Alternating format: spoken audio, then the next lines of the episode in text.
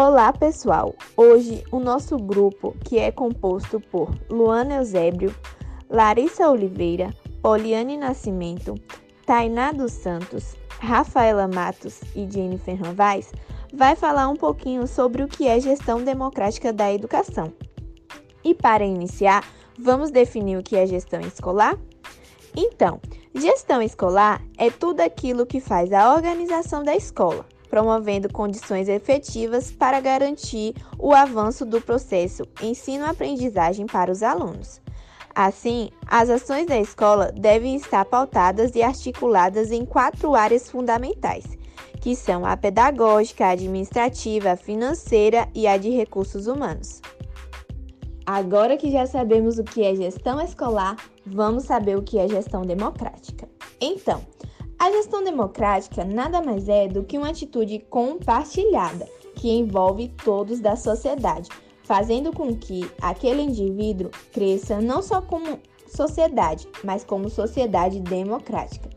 E a gestão democrática, ela veio para somar com o outro, tornar a educação um espaço de mais igualdade para todos e todas. Boa noite, gente. É um prazer partilhar desse tema que é tão recorrente no campo educacional, que, que é a gestão democrática, como as meninas já disseram.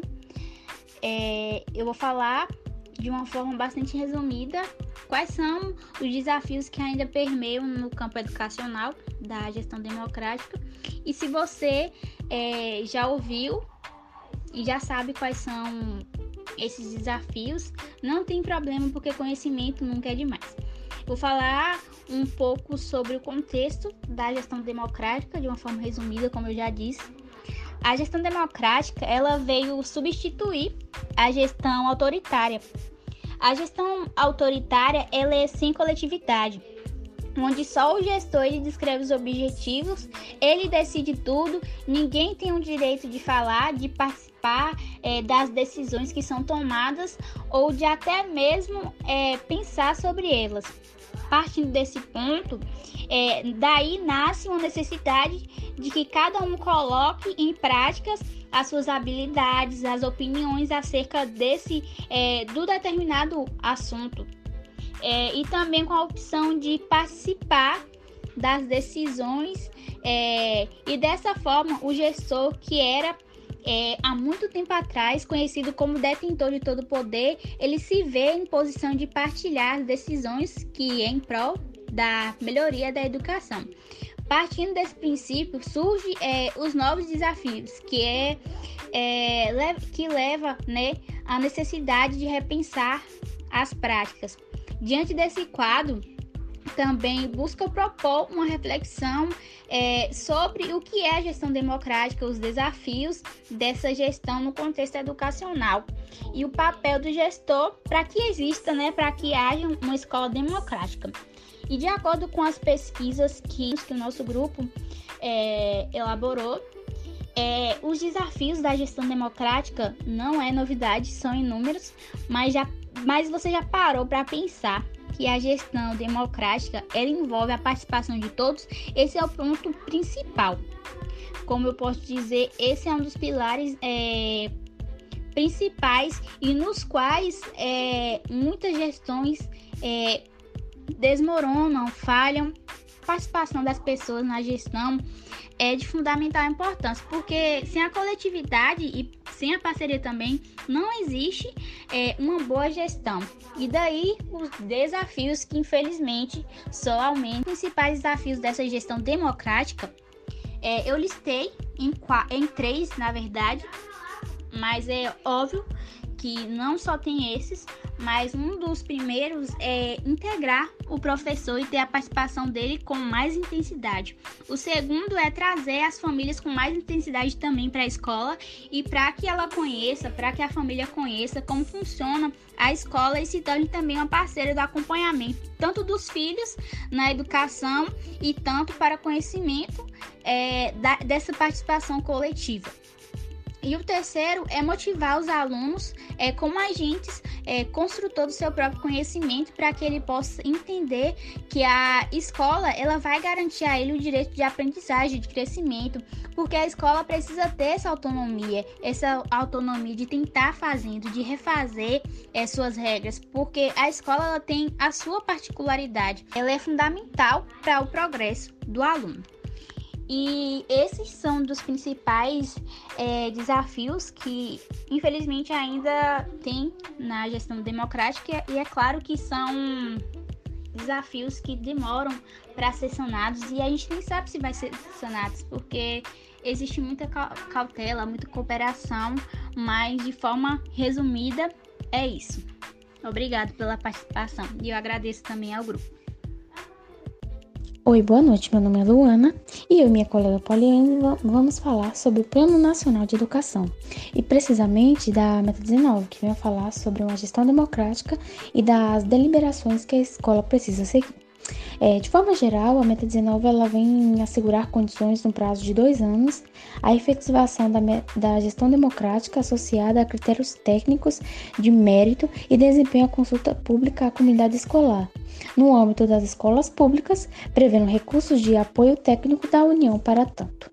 Na meta 19, é, ponto 1, a estratégia 1 vem falar da legislação para a gestão democrática nas escolas, como os critérios para eleição de gestores e diretores, bem como a participação da comunidade escolar.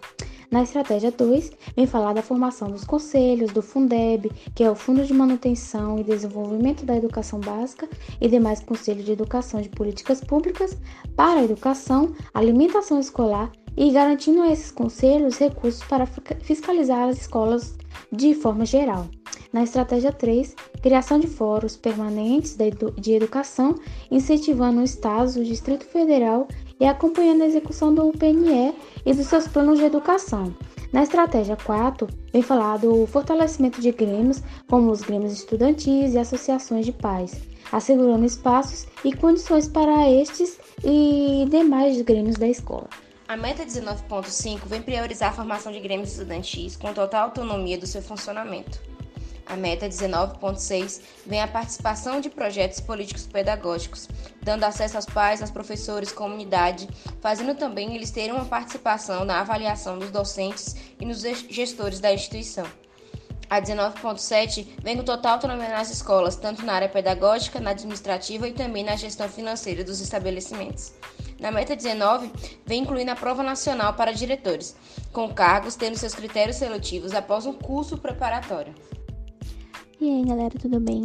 Meu nome é Rafaela e eu vou falar sobre os marcos legais da gestão democrática, que é a Constituição Federal de 88 e a LDB de 96. No artigo 6 da Constituição Federal, diz que são direitos sociais a educação. No artigo 205, a educação é um direito de todos. É, no 206, fala sobre os princípios do ensino, a gestão democrática do ensino público na forma da lei. Essas leis, elas dão indicativos, mas não especificam os sistemas, mas os sistemas, elas não regulam a gestão democrática. Por exemplo, o gestor. O gestor é escolhido politicamente, mas deveria ser votado pelas, pela comunidade pelos professores, pelos pais, pelos alunos. LDB, no artigo 3, que fala também sobre os princípios, que a gestão democrática do ensino público na forma da lei e da legislação dos sistemas de ensino. No artigo 14, vem falando sobre as normas da GD, Gestão Democrática, que é a elaboração do PPP com a participação dos profissionais e a participação da comunidade escolar e local nos conselhos escolares. É muito importante a elaboração do PPP, que é um documento que toda escola deve ter, tendo metas, objetivos que a escola deve cumprir durante o ano letivo. A elaboração desse PPP tem que ter a participação desses profissionais, dos alunos, de toda a comunidade escolar. E a participação da comunidade também nos conselhos é muito importante para as escolhas das escolas. E no artigo 15, a autonomia da escola, vemos que a LDB, ela de como a escola deve fazer, mas na verdade ela dá a liberdade e autonomia para as escolas se adaptarem Então, a escola ela tem a autonomia de gerir da forma que ela achar melhor e de gerir da forma que está a sua realidade, onde está localizada, o, o, a, o social. Então, é isso. Esses são os, as leis que falam sobre gestão democrática escolar e que são muito importantes. Oi, turma. Dando continuidade no assunto, vou falar um pouco sobre a participação da comunidade na gestão. É, sempre achamos que o dever da gestão era somente a responsabilidade do diretor, mas a gestão democrática é dever de toda a escola e comunidade. No artigo 14 da Lei de Diretrizes e Bases, fala que os sistemas de ensino definirão as normas da gestão democrática do ensino público na educação básica, de acordo com suas peculiaridades e conforme os seguintes princípios: participações dos profissionais da educação na elaboração do projeto pedagógico e participação da comunidade escolar local. É, a gestão precisa da participação de todos os envolvidos Algumas decisões são tomadas a partir desses setores juntos, como elaborar projetos pedagógicos ou por outras formas de participação, o que não envolve somente os profissionais, mas a comunidade. A participação e a democracia não se separam, porém, nem sempre isso ocorre. Existem instituições que não têm essa reciprocidade, levando a acontecer participação sem espírito democrático. Para se participar, cada um tem que fazer o seu papel. A escola deve saber mais sobre o aluno e sua família, observar se os pais procuram saber sobre a vida escolar do filho ou da filha. Saber sobre a comunidade específica. Deve, dessa forma, o trabalho da escola não será isolado, sairá da zona de conforto. E a participação da família tem se tornado cada vez mais difícil diante dos interesses da escola de ampliar a atuação da comunidade. No entanto, não basta só a escola ceder mais espaço para os pais participarem. É preciso que haja uma troca, é preciso que haja interesse por parte deles em participar da vida escolar dos filhos. Vou falar algumas formas da comunidade poder participar e tomar algumas decisões.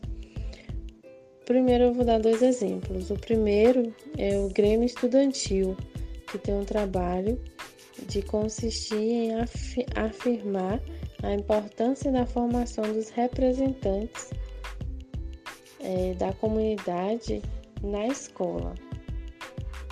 É, tem também o Conselho, que se consiste como órgão colegiado com representatividade de todos os segmentos da comunidade escolar, que tem por objetivo fortalecer e ampliar a participação da comunidade, família, alunos, professores e funcionários no bom funcionamento da escola, contribuindo tanto para a organização e aplicação de recursos, como também para a organização de planos e metas.